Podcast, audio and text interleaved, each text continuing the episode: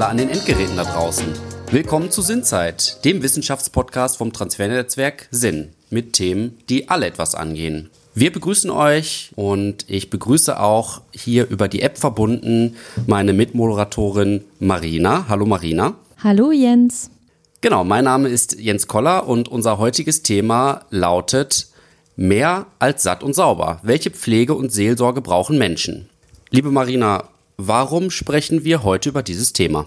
Du hast es ja eingangs schon erwähnt, also gerade in der derzeitigen Pandemiezeit ist Seelsorge in den Medien noch einmal verstärkt in den Fokus gerückt, beziehungsweise es wurde häufiger die Frage gestellt, wie man im Lockdown auch für Seelsorge garantieren kann. Deswegen wollen wir uns heute genau anschauen, was Seelsorge eigentlich ausmacht und warum sie wichtig für viele, auch unterschiedliche Menschen ist. Und ausgehend von diesen beiden Wörtern, ähm, Seele und Sorge, die sich in dem Begriff Seelsorge befinden, geht es hierbei um das, man kann sagen, Sorge tragen für das seelische Wohlbefinden. Was in der Seelsorge besonders deutlich wird, ist, dass sie sich gesamtheitlich um den Menschen kümmert. Hierbei stellt sich natürlich die Frage, die wir im Titel der heutigen Folge stellen, welche Pflege und Seelsorge brauchen denn Menschen? Ja, vielen Dank Marina für die kurze Einordnung. Äh, das wird deutlich, warum Seelsorge gerade in diesen Zeiten nochmal einen besonderen Stellenwert hat. Und wie immer wollen wir nicht alleine darüber sprechen, sondern wir haben uns natürlich auch einen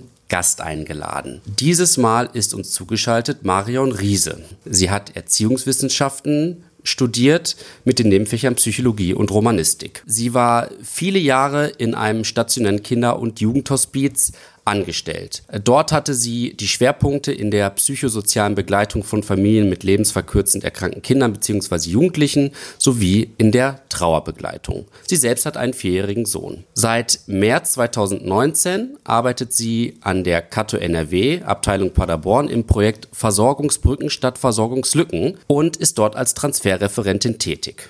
Hallo Marion, schön, dass du uns zugeschaltet bist. Hallo lieber Jens, hallo liebe Marina. Ich danke euch für die Einladung und äh, ja, schöne Grüße und ein herzliches Willkommen auch an die Hörerinnen und Hörer. Liebe Marion, auch von mir schön, dass du da bist. Erst einmal äh, würde mich interessieren, was du genau bei dem Pilotprojekt Versorgungsbrücken statt Versorgungslücken machst. Und was war deine persönliche Motivation, um genau in diesem Projekt zu arbeiten? Ähm, ja, ein Hinweis vielleicht vorweg. Äh, dieses äh, Pilotprojekt Versorgungsbrücken statt Versorgungslücken findet äh, ja mit unterschiedlichen thematischen Schwerpunkten und auch verschiedenen Mitarbeitenden eben an zwei Standorten der äh, katholischen Hochschule statt, und zwar in Aachen und Paderborn.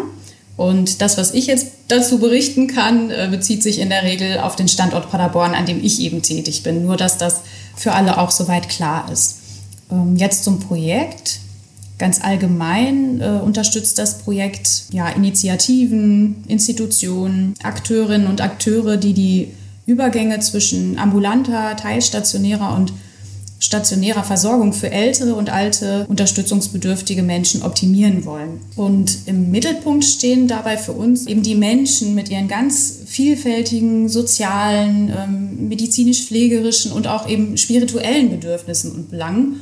Und mit diesem sehr umfassenden Verständnis von Versorgung ähm, richten wir unsere Aufmerksamkeit dabei eben besonders auf die Rolle von Seelsorge und suchen hier nach Innovationspotenzial. So viel vielleicht in Kürze zum Projekt. Und meine Motivation dazu, darin tätig zu werden, war und ist die, ja, im besten Fall irgendwie daran mitwirken zu können, dass sich die Lebenssituation, die Lebensqualität von Menschen nachhaltig verbessert. Das ist so mein persönlicher Ansporn. Äh, wie ist denn das Projekt eigentlich entstanden? Was waren so die äh, Gedanken dahinter? Was waren die Auslöser? Äh, auch hier kann und möchte ich äh, für den Projektstandort Paderborn sprechen. Und da wurde der Grundstein im Grunde genommen gelegt bei einer Fachtagung, die im Jahr 2015 stattgefunden hat. Die Fachtagung wurde damals unter anderem von der Katholischen Hochschule und auch dem Brüderkrankenhaus St. Josef in Paderborn ausgerichtet und es ging dabei besonders um die Nachsorge nach der Entlassung aus dem Krankenhaus. Das heißt um die Schnittstelle zwischen dieser Institution und dem Alltag, die man schon damals als herausfordernd und lückenhaft äh, empfunden hat. Und genau hier knüpft ja das Projekt auch inhaltlich an. Und so ist dann auch das Brüderkrankenhaus neben der Kato ein weiterer der insgesamt drei Paderborner Transferpartner im Rahmen des Piloten. Pilotprojekts.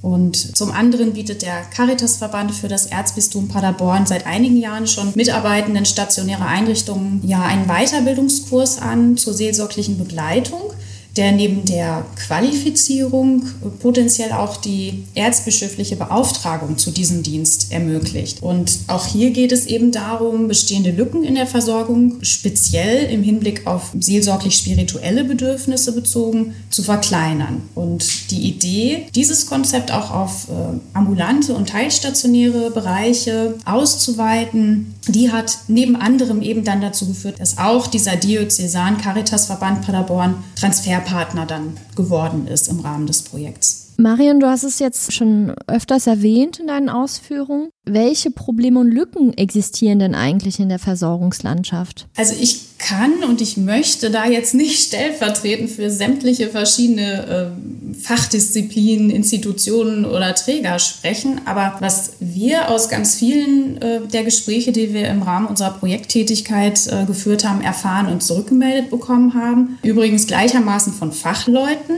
wie auch von ähm, hochaltrigen, unterstützungsbedürftigen Menschen selbst, ist, dass vor allem Zeit und damit im Endeffekt Personal und letztlich Geld ein ganz entscheidender und auch limitierender Faktor zu sein scheint. Ob das jetzt im ambulanten, äh, im, im teilstationären oder stationären Sektor ist, in der Pflege, in der sozialen Arbeit, in der Beratung, in der Seelsorge, es scheint so, als mangele es da oft schlichtweg an Zeit. Zeit für Zuwendung, für Ansprache, für, für Austausch, Zeit, sich der Sorgen und äh, Nöte der Menschen wirklich anzunehmen und ihnen wirklich zuzuhören, wirklich für sie da zu sein. Und in den Gesprächen, die wir dazu geführt haben, äh, haben wir eben oft zu hören bekommen, dass es in, ja, in der Realität des Versorgungsalltags vor allen Dingen darum geht, die Menschen satt und sauber zu bekommen. Ich setze das ganz deutlich in Anführungszeichen, aber das ist ein Ausdruck, der wirklich häufiger gefallen ist und dass eben Zeit für eine wirkliche, für eine ganzheitliche Begleitung als Luxusgut empfunden wird. Fehlende Zeit und fehlendes Geld sind ja leider wiederkehrende ja, ähm, Probleme, äh, die wir immer mal wieder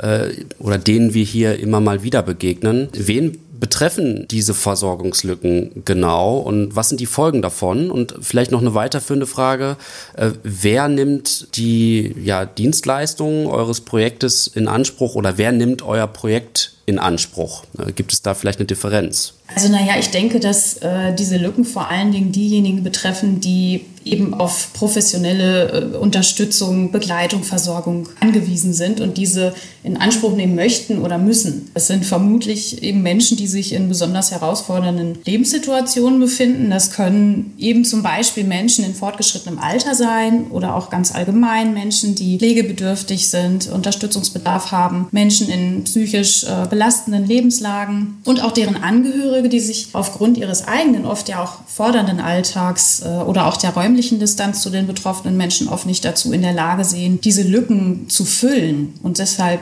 nicht selten mitleiden und zudem vielleicht auch noch ein schlechtes Gewissen haben, nicht noch mehr tun zu können. Und ich denke auch an die Mitarbeiterinnen und Mitarbeiter, das ist auch eine Rückmeldung ähm, aus Gesprächen, die wir geführt haben, die wirklich tagtäglich unter dem Druck stehen, ihre Aufgaben angemessen erledigen zu müssen und gleichzeitig hautnah miterleben, wie sehr manche Betroffene unter ihrer Situation leiden. Und ich kann mir vorstellen und weiß auch aus eigener Erfahrung, dass das sicherlich nicht immer einfach auszuhalten und zu verarbeiten ist. Ähm, du hattest noch nach den Folgen gefragt. Ich denke jetzt noch mal ganz besonders an ähm, hochaltrige Menschen und vermute, dass da vor allen Dingen so Gefühle der Überforderung, wenn es darum geht, den eigenen Alltag zu meistern, zum Problem werden könnten.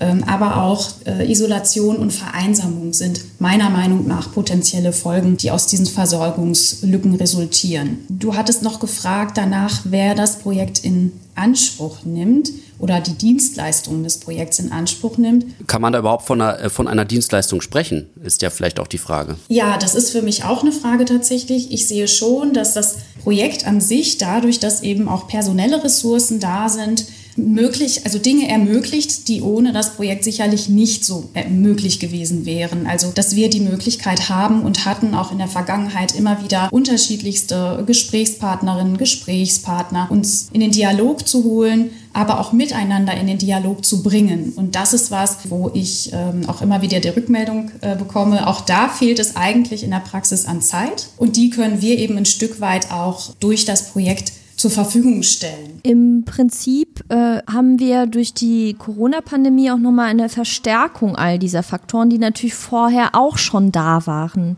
Nach deiner Meinung, welcher Auftrag ergibt sich dadurch für die Seelsorge und anderer Professionen, die damit verbunden sind? Bezogen auf die Seelsorge würde ich sagen, also wir haben durch die Exploration der Versorgungslandschaft in der Stadt Paderborn eigentlich sehr deutlich vor Augen geführt bekommen, dass Seelsorge einerseits gefragt ist, und zwar sowohl von denjenigen, die Unterstützungsbedarf haben, als auch von denjenigen, die unterstützend tätig sind. Und gleichzeitig äh, wird Seelsorge oft im Versorgungsgeschehen vermisst. Und hier wäre es meiner Meinung nach äh, wichtig und bedeutsam, einerseits Möglichkeiten zu entwickeln, um seelsorgliche Angebote im Mix der verschiedenen Versorgungsangebote ähm, bedürfnisgerecht ja, zu integrieren und auch vielleicht besser zu kommunizieren, also auch deutlich zu machen, was gibt es an Angeboten eigentlich. Andererseits halte ich es auch ganz grundsätzlich für notwendig, Alternativen zum Bild eines, ich nenne es mal in Anführungszeichen, klassischen Seelsorgers im Sinne eines Geistlichen zu schaffen, die in ihrer seelsorglichen Funktion und Tätigkeit dann als ja, gleichwertig anerkannt und wertgeschätzt äh, werden sollten. Wie eben zum Beispiel die eingangs erwähnten seelsorglichen Begleiterinnen und Begleiter, die eben die seelsorgliche Arbeit in ihren Einrichtungen mindestens ergänzen, wenn nicht sogar zum Teil nahezu komplett übernehmen. Und generell und auch auf andere Professionen bezogen fände ich eine Weitung des Versorgungsbegriffs hin zu einem wirklich umfassenden, ganzheitlichen Verständnis des Menschen und seiner vielfältigen Bedürfnisse wünschenswert, weil ich persönlich davon ausgehe, dass nur oder zumindest besonders dann auch eine wirklich umfassende und ganzheitliche Begleitung bewusstes Ziel von Versorgung ist. Wenn jeder solitär nur für sich agiert und äh, schaut, fördert das, glaube ich, eher diese Versorgungslücken. Und last but not least, das gehört da auch mit rein, ist es meines Erachtens auch notwendig und auch wiederum wünschenswert, eine verbesserte bzw. intensivere ähm, Kommunikation und Kooperation zwischen verschiedenen Professionen und Institutionen zu ermöglichen und wahrzunehmen, damit Versorgung dann auch dauerhaft gut und gemeinschaftlich gelingen kann. Kannst du äh,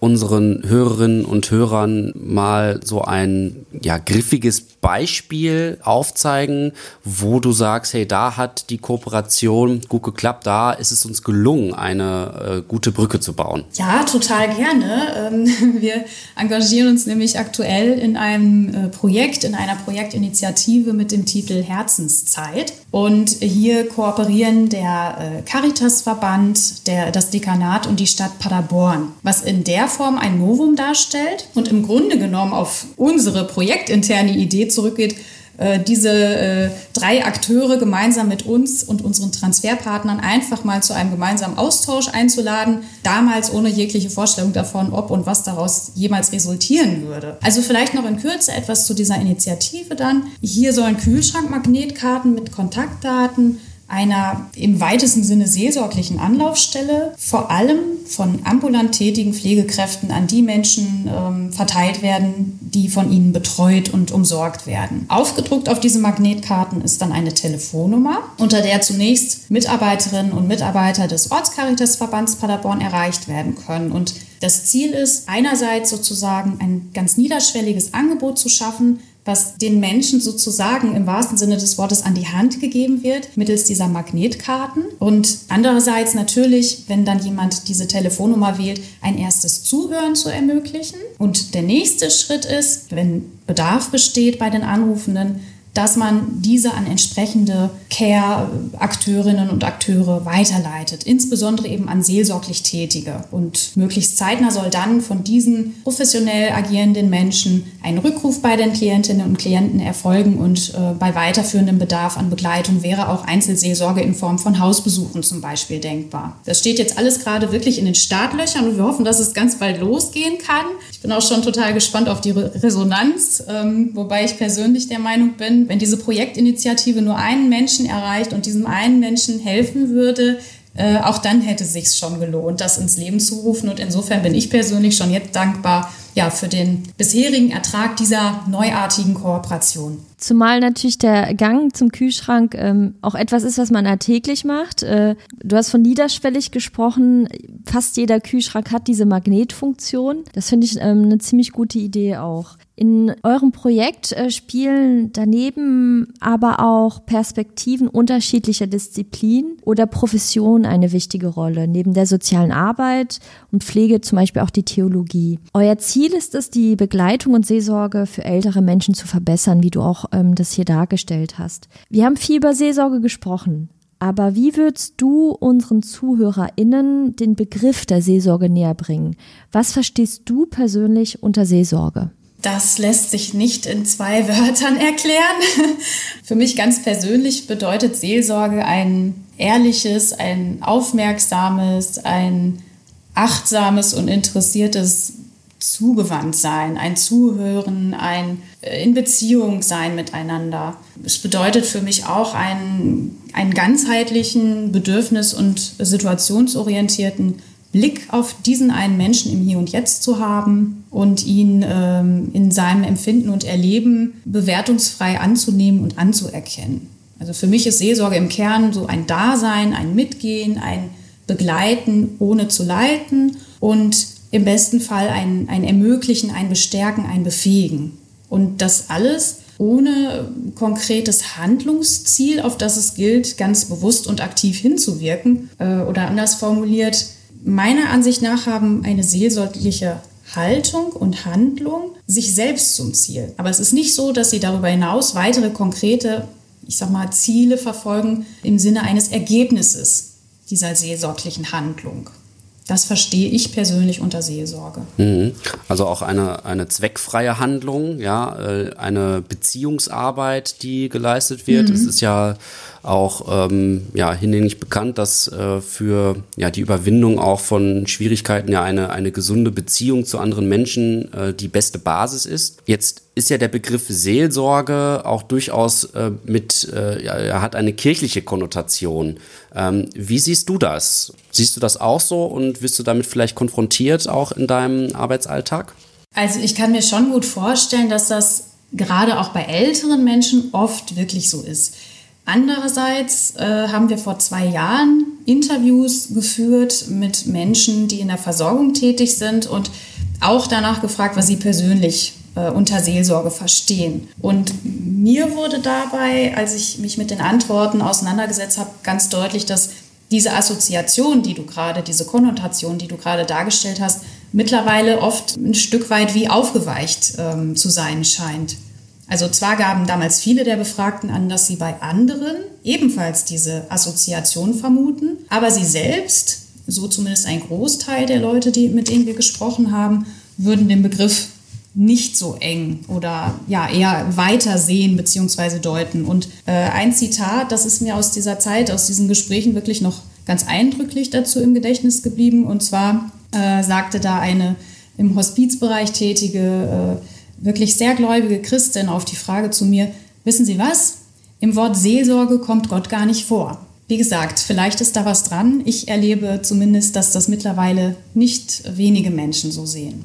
Marion, vielen Dank auch für die vielen konkreten Beispiele, die du hier nennst. Zumal wir ja auch von Menschen sprechen und zwar vor allen Dingen um ältere Menschen, um deren ganzheitliche Versorgung es ja euch auch in diesem Projekt geht, die aber äh, wahrscheinlich äh, sehr divers sind, also individuell, aber auch was Fragen des Glaubens anbelangt oder ihr persönlicher Bezug zur Kirche. Kann ein Konzept der Seelsorge auch kirchenferne Menschen einschließen?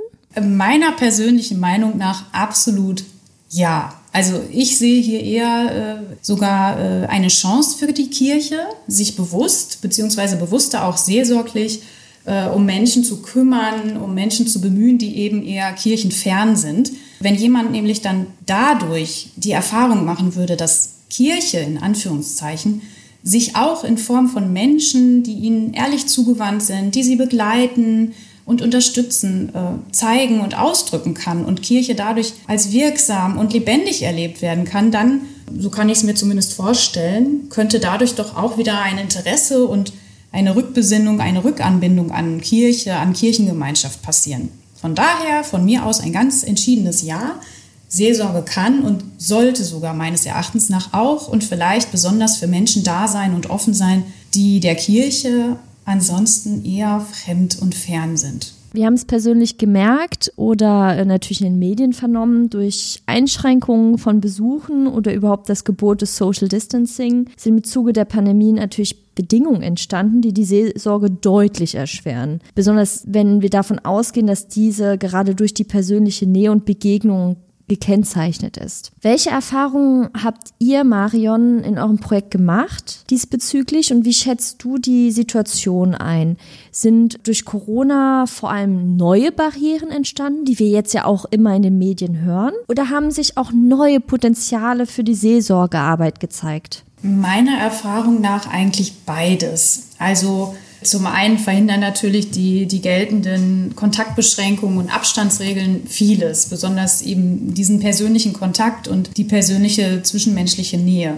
Im Rahmen des Projekts nehmen wir ja besonders eben ältere Menschen in den Blick und ihre Lebenssituation. Und bekanntermaßen gehören ja gerade diese zur Gruppe äh, mit erhöhtem Risiko, eher einen, einen schweren Verlauf sozusagen der Viruserkrankung ausgesetzt zu sein und sollen deswegen am besten vor Ansteckung geschützt sein und werden. Und viele dieser Menschen sind und waren ja, wenn wir vor allen Dingen auch ans vergangene Frühjahr denken, zum Teil wirklich von jetzt auf gleich ähm, von sämtlichen ihrer Kontakt- und Bezugspersonen abgeschnitten. Und das eben noch strikter und massiver als das jetzt Menschen wie, wie mich persönlich zum Beispiel betrifft. Und das erleben meiner Erfahrung nach nicht nur viele Betroffene, sondern auch viele derer, die, die bis dahin eben in der Begleitung, auch seelsorglichen Begleitung und Unterstützung involviert waren, als riesengroßen und belastenden Einschnitt und Verlust, auch weil soziale Teilhabe im fortgeschrittenen Alter oder bei Pflegebedürftigkeit ja oft ohnehin schon eine Herausforderung darstellt und äh, es nicht selten das Risiko oder die Realität gibt zu vereinsamen. Gleichzeitig sind aber, und ich glaube, das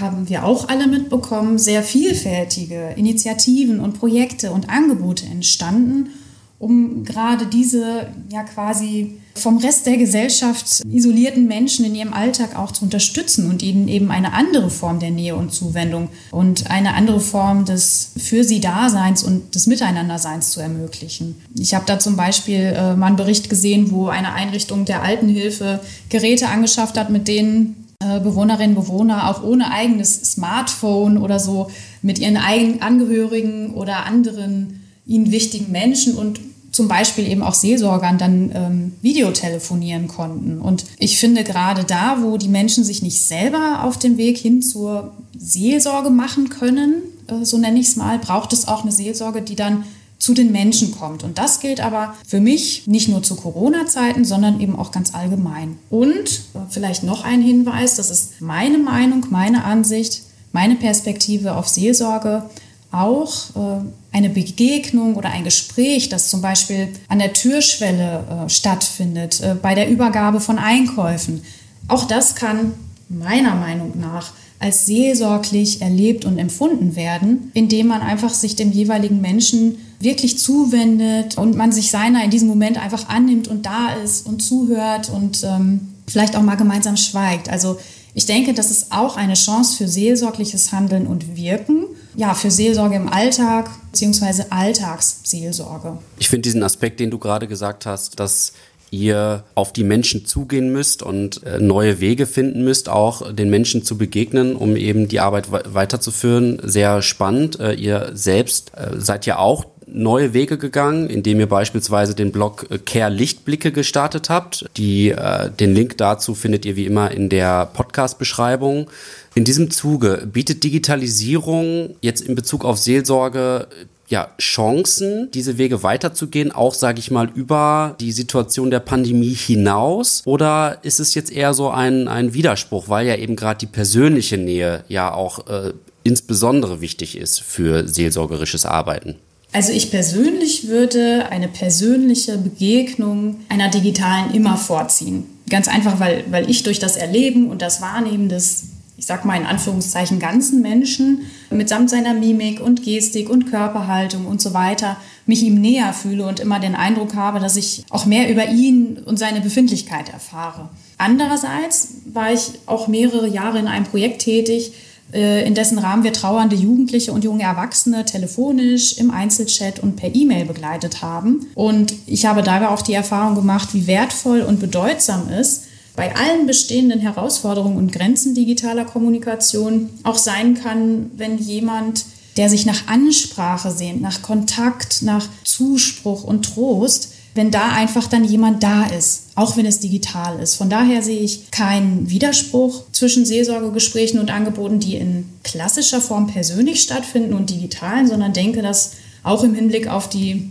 rasant zunehmende Digitalisierung sämtlicher Lebensbereiche beide einander im Idealfall eigentlich sinnvoll ergänzen können und sollten. An der Stelle möchte ich aber darauf hinweisen, dass wenn wir äh, an die Zielgruppe, die wir vor allen Dingen im Fokus haben im Projekt, eben Menschen hohen Alters denken, dass da sicherlich auch natürlich das Vorhandensein entsprechender Geräte und auch das Wissen um den richtigen Umgang damit ja auch ein limitierender und wahrscheinlich auch verhindernder Faktor ist. Ich finde, das Stichwort Medienkompetenz ist hier auch ganz wichtig und das äh, wird, glaube ich, für alle Bereiche des Lebens und für alle äh, Menschen wichtig. Und auch das, was du sagtest, dieser ganzheitliche Kontakt ist, glaube ich, eine Sache, die wir ja alle gerade schmerzlich vermissen. Und äh, wir merken, dass keine digitale Kommunikation das komplett ersetzen kann. Ich schließe mich da nur an, möchte aber nochmal auf diesen Blog zu sprechen kommen, den du erwähnt hast, liebe Marion.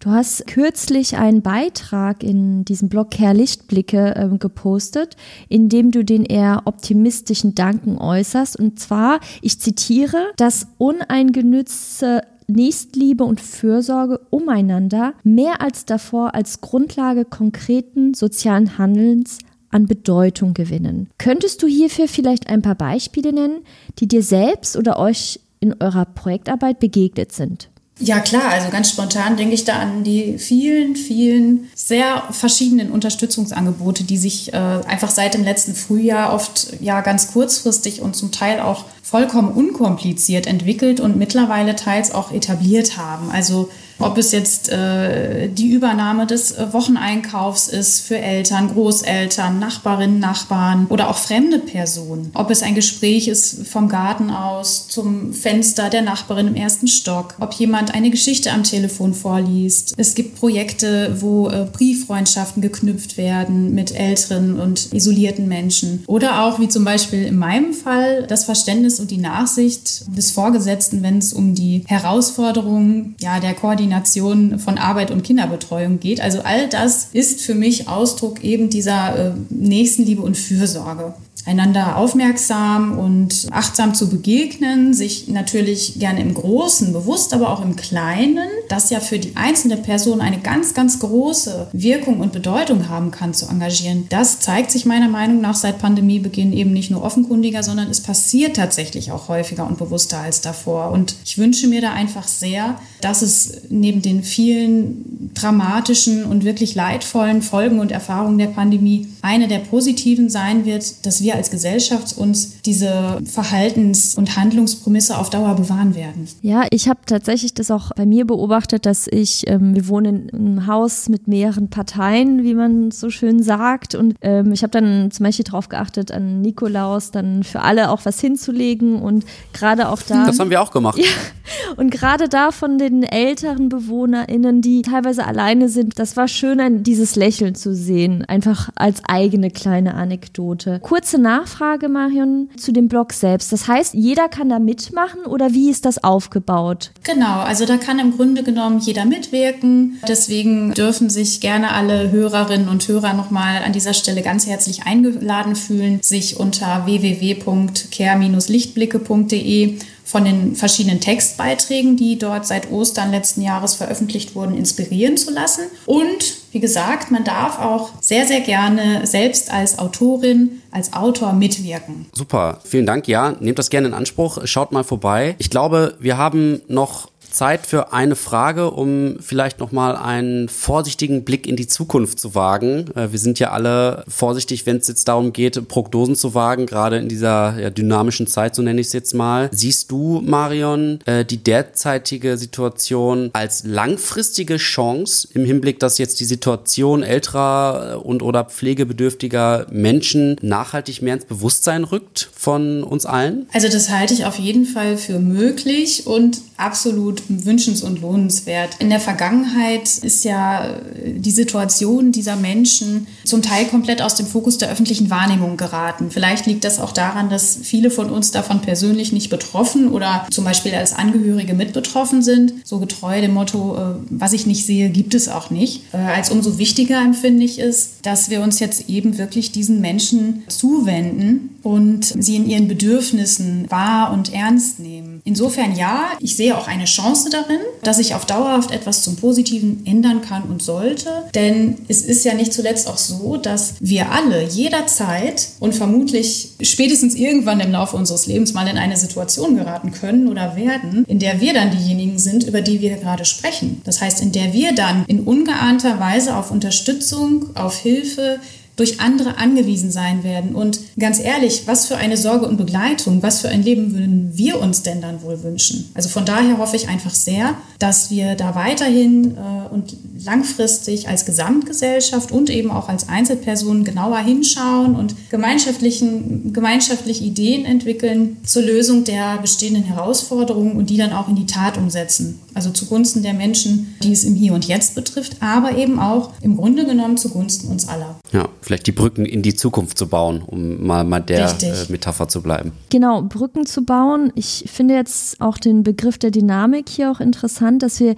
eben nicht von einer Stagnation sprechen, sondern eben schauen, was diese Zeit eigentlich dann mit uns macht und vielleicht auch besser macht. Hoffen wir das Beste auf jeden Fall. Leider ist die Zeit jetzt auch schon vorbei, liebe Marion. Wir haben immer eine Abschlussrubrik Lieblingsmensch. Äh, Marion, mit welchen Menschen wäre es in deinen Augen sinnvoll, Zeit zu verbringen und wen sollen die ZuhörerInnen hierbei kennenlernen oder besser kennenlernen? Also das finde ich gar nicht so einfach zu beantworten, muss ich zugeben. Und ich habe da jetzt auch gar nicht jemand konkret vor Augen. Äh, sondern vielleicht eher eine Einladung im Kopf. Denn ganz generell halte ich es für sinnvoll, einfach auch mal ganz bewusst Zeit mit sich selbst zu verbringen. Also sich Zeit nur für sich selbst zu nehmen. Das hört sich jetzt natürlich sehr egoistisch an und das ist es ja auch. Und ich meine damit auch nicht, dass ich mein eigener Lieblingsmensch bin. Also bitte nicht falsch verstehen. Aber ich merke einfach persönlich, wie sehr das in meinem Alltag oft untergeht und wie gut es mir aber dann tut, wenn ich mir dann doch mal wirklich bewusst Zeit und Ruhe nur für mich gönnen kann. Und ja, manchmal. Ähm, wie machst du das genau? Also das kann sehr unterschiedlich sein. Ich bin gerne draußen unterwegs und in Bewegung sozusagen. Das kann aber auch so sein, dass ich einfach mich in meinen Sessel zusammenkauere mit einer guten Tasse Tee und einem Buch. Also es sind eher Dinge, die wenig aufregend erscheinen, aber mir gut tun, weil ich dann oft merke, ja, das ich nehme dann oft erst wahr, was mich wirklich auch beschäftigt und bewegt im Moment. Und das führt dann wieder dazu, dass ich mich eigentlich selber wieder ein Stückchen mehr kennenlerne und ja, also mir tut das gut und deswegen kann ich das jeder und jedem eigentlich nur für sich selbst und mit sich selbst äh, empfehlen und ans Herz legen. Ja, vielen Dank für die ja, spannende Antwort auf diese Frage. Äh, hatten wir in der Form so auch noch nicht, aber äh, der Hinweis ist natürlich sehr wichtig und gerade in diesen Zeiten besonders wertvoll. Ja, liebe Marina, liebe Marion, das war es jetzt für heute mit unserer Folge Sinnzeit. Mir bleibt noch zu sagen, folgt uns bitte gerne auf Instagram unter dem Account transfernetzwerk.sinn und dort findet ihr auch alle weiteren Folgen des Podcasts und lasst uns gerne ein Like da und abonniert uns. Und ihr findet Informationen zum Projekt Versorgungsbrücken. Das findet ihr auch dort, also das ist der Place to be auf jeden Fall. Und in zwei Wochen hören wir uns hier wieder. Dort geht es um Housing First, Bedenken Second. Jeder Mensch braucht ein Zuhause. Und dort haben wir Hubert Ostendorf zu Gast. Und die Folge erscheint am 8.2. Bis dahin bleibt uns wie immer zu sagen, nutzt eure Zeit sinnvoll. Tschüss. Tschüss zusammen. Tschüss und danke fürs Zuhören.